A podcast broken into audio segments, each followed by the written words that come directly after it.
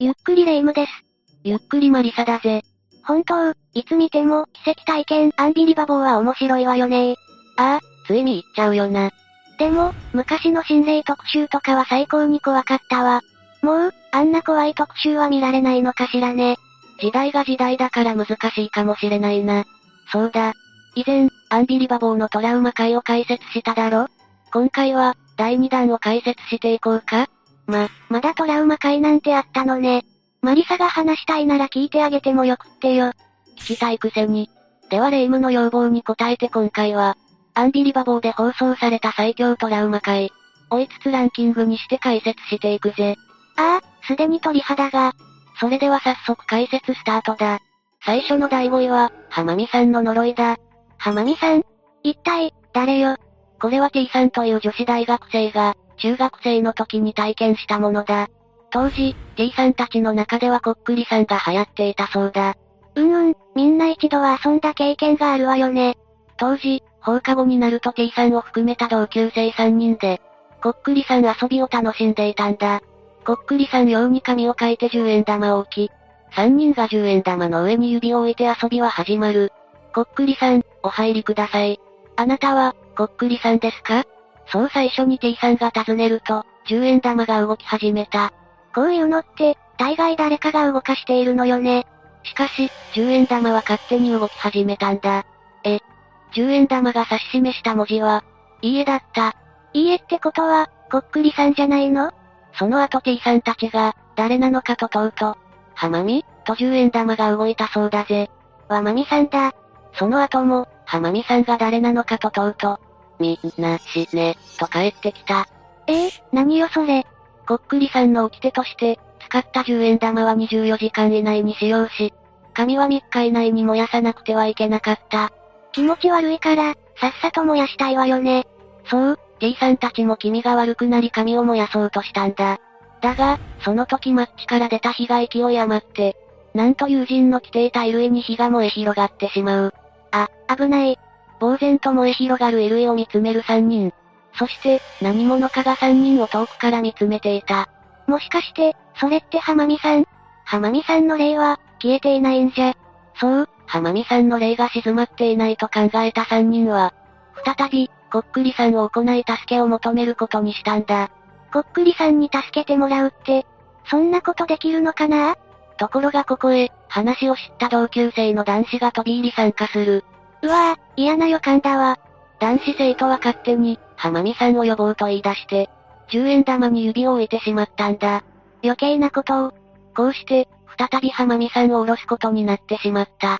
またしても10円玉が勝手に動き出す。確か、やってる最中は10円玉から指を離しちゃいけないのよね。 10円玉が示した言葉はこうだった。8、4、5を前を刺す。ええー、これって8時45分に誰かが刺されるってことその瞬間だった。浜美さんを呼ぼうと言った男子生徒が、10円玉から指を離してしまったんだ。うわわ、最後までやらないと呪われるわよ。こうして、放課後の遊びはお開きとなる。何もないといいけど。だが、悲劇は刻々と迫っていたんだ。もしかして、誰かが刺されたとか言わないわよねいや、そのまさかだ。指を離してしまった男子生徒がスズメバチに刺されたらしい。それも8時45分にな。刺されるって、そっちのことか。偶然にしても、時刻の数字も合ってるし。やっぱり、浜美さんの呪いなのかな。結局、T さんたち3人は、浜美さんの霊をどうすればいいか、こっくりさんを頼ることにしたそうだ。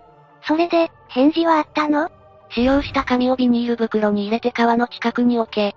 という指示に従って、その通りにしたそうだぜ。じゃあ、もう浜美さんの霊はそれっきりああ。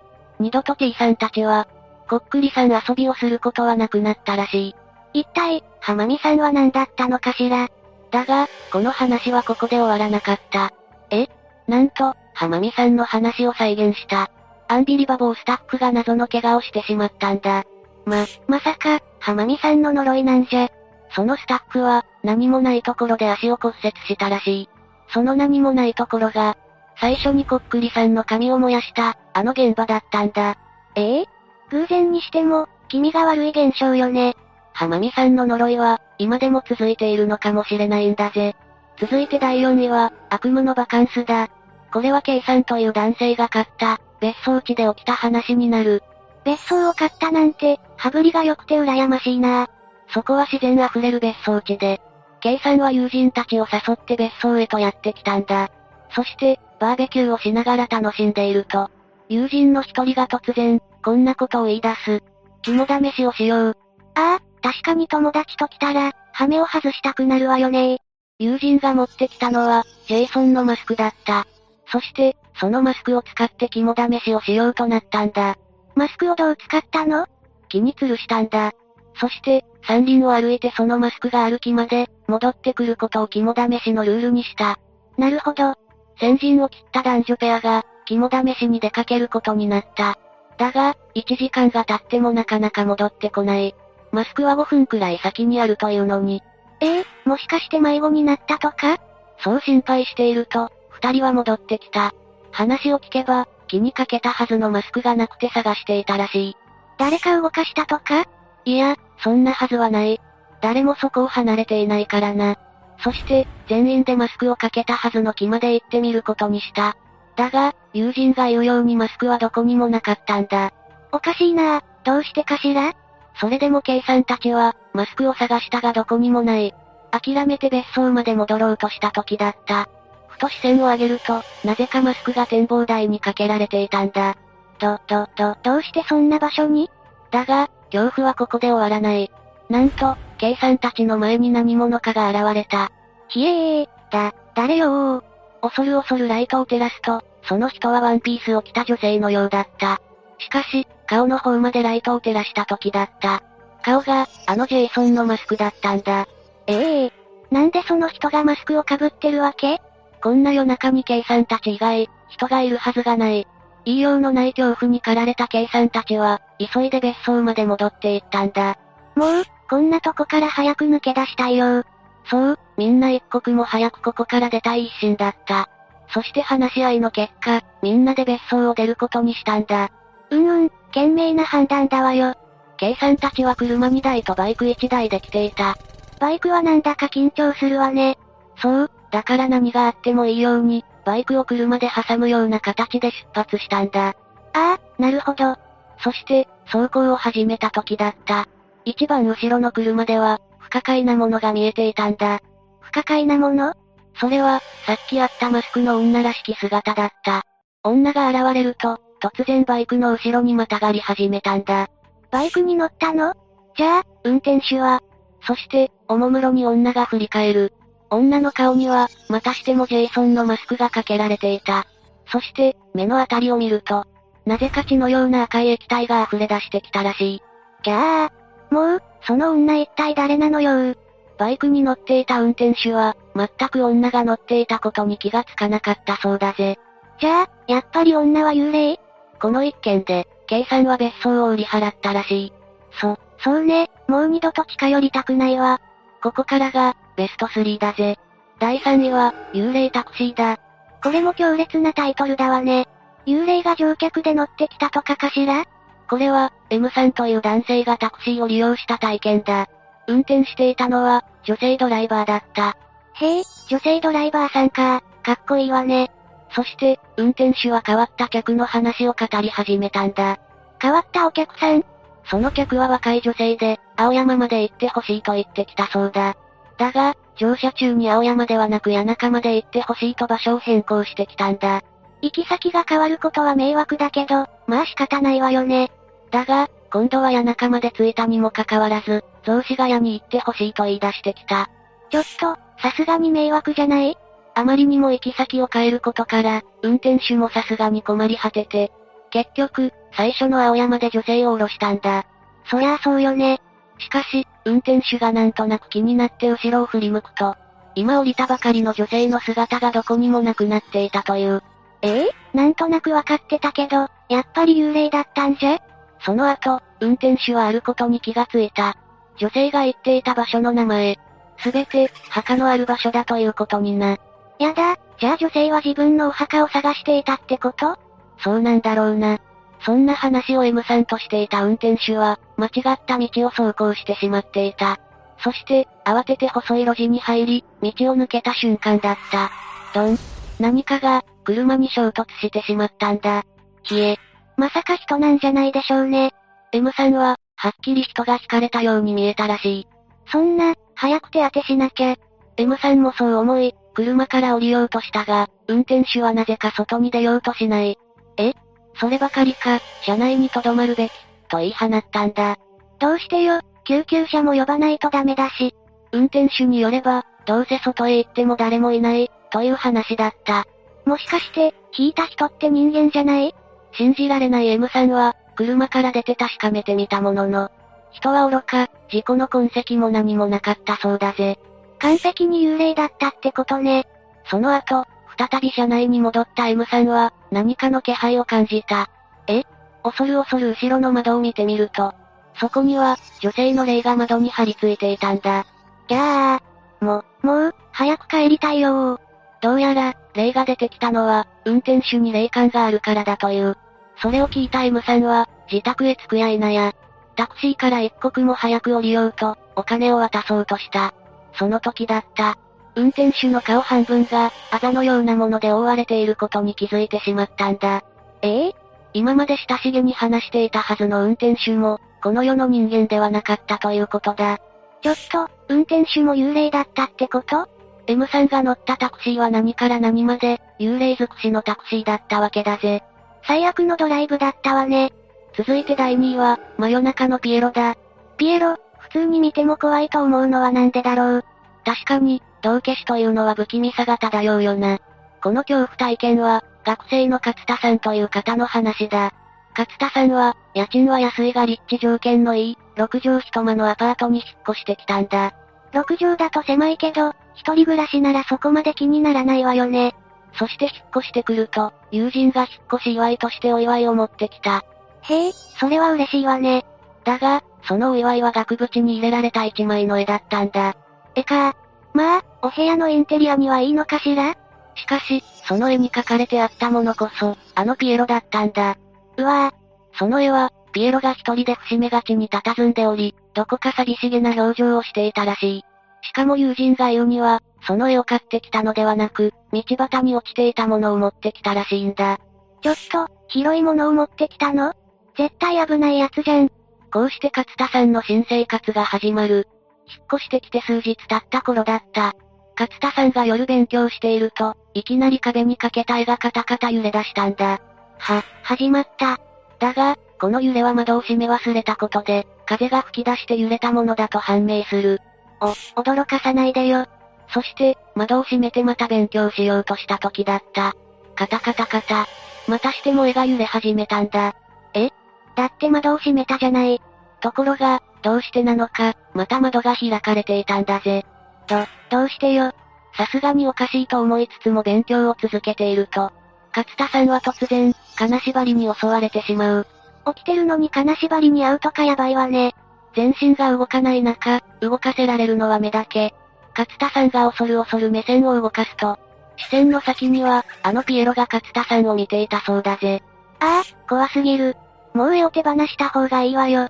もちろん、このことがきっかけで勝田さんは、ピエロの絵をゴミ捨て場に持って行ったんだ。こうして、気味の悪い絵を手放した勝田さんに、普通の日常が戻ってきたと思っていた時だった。プルルルルル。勝田さんの家の電話が鳴った。だ、誰かしら。受話器を取ると、何やらおかしな声が聞こえてきた。ひゃーはっはっはっは。それは、甲高い聞いたこともない声だったそうだ。もしかして、捨てたピエロが仕返しに来たんじゃ。恐怖で固まっていた勝田さんが、何気なく窓を見ると、そこにはニターっと笑いながらこちらを見る、ピエロの姿が映し出されていたらしいぜ。絶対、仕返しだわよー。勝田さんは、布団にくるまり恐怖と戦い続けた。そして、ピエロが自分のところまで来て、首を絞め上げる恐ろしい夢まで見てしまったんだ。夢まで見るなんて、本当に怖かったのね。そして朝になった。起きた勝田さんが何気なく鏡を見ると、勝田さんの首には、指の跡がくっきりと残されていたそうだぜ。ってことは、本当にピエロに首を絞められたそれだけじゃない。部屋の中には、捨てたはずのピエロの絵が、寂しげに置かれていたそうだぜ。もうやめてえもちろん勝田さんは、その日のうちに部屋から出て行った。当たり前よ、二度と帰りたくないわ。では最後の第1位は、呪いの電話だ。ピエロ以上の呪いの電話って何よ。体験者は、草野さんという男性だ。草野さんは転職をして、会社が用意してくれたマンションに家族3人で引っ越してきたんだ。ふんふん、新しい生活が始まったわけね。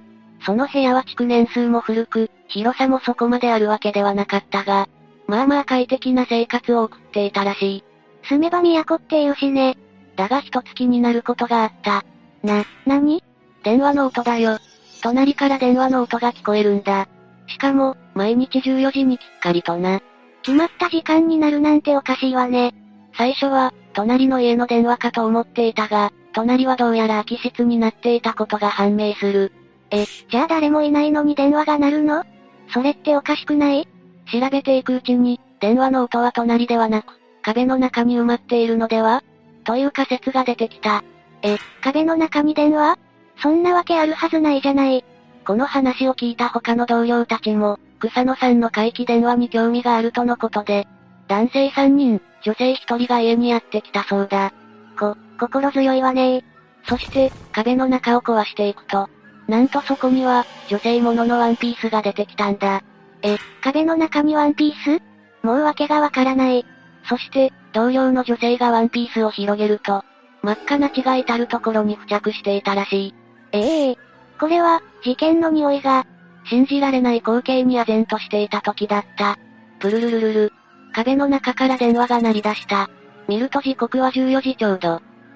どうするのまさか出ないわよね草野さんは電話に出てみることにした。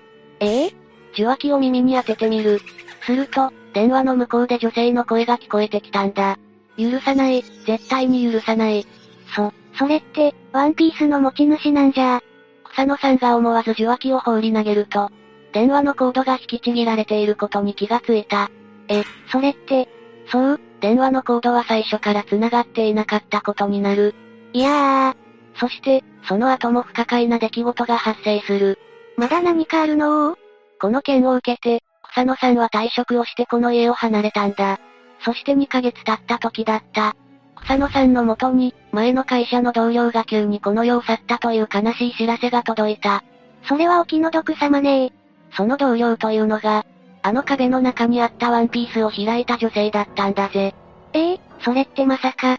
しかも、それだけではない。壁を壊した同僚二人もまた、失踪してしまい姿を消してしまったようなんだ。呪いよ、これは絶対に呪いだわ。そして、女性の葬儀に参加した草野さんだったが、なんと葬儀中に、あのワンピースを着た女性がこちらを見ている姿を見てしまったというんだ。まさか次に襲う人を物色しに来たとか言わないわよねわからない。だが、草野さんの長男も同じ格好をした女性に、引っ越した先の家で会っていたことも判明している。お子さんにまで及んだのそれから、長男に心臓の病気が見つかってしまったそうだぜ。関係のない人まで巻き込もうとしているのかしら。原因はわからないが、女性の呪いだとしたら全て辻褄が合うよな。その女性は誰かに襲われて命を落とし、犯人によって証拠隠滅されたってことなのかしら。この後どうなったのかはわからないが、女性の怨念は未だに続いているかもしれないな。さて、解説は以上だぜ。ああ、怖かった。やっぱり昔のアンビリバボーはやばいわね私も解説していて、終始鳥肌が止まらなかったぜ。ほんとだわ。マリサ、全身サブイボだらけじゃない。レイム、後でお払いよろしくだぜ。おっしゃー、任せなさい。マリサを塩まみれにして清めてあげるわ。お手柔らかにお願いするぜ。さて、今回はここまでにしよう。みんなはアンビリバボーで印象に残っているトラウマ会はあるかなコメントして教えてくれると嬉しいぜ。動画の感想も待ってるわ。では、次の動画で会おう。最後までご視聴ありがとうございました。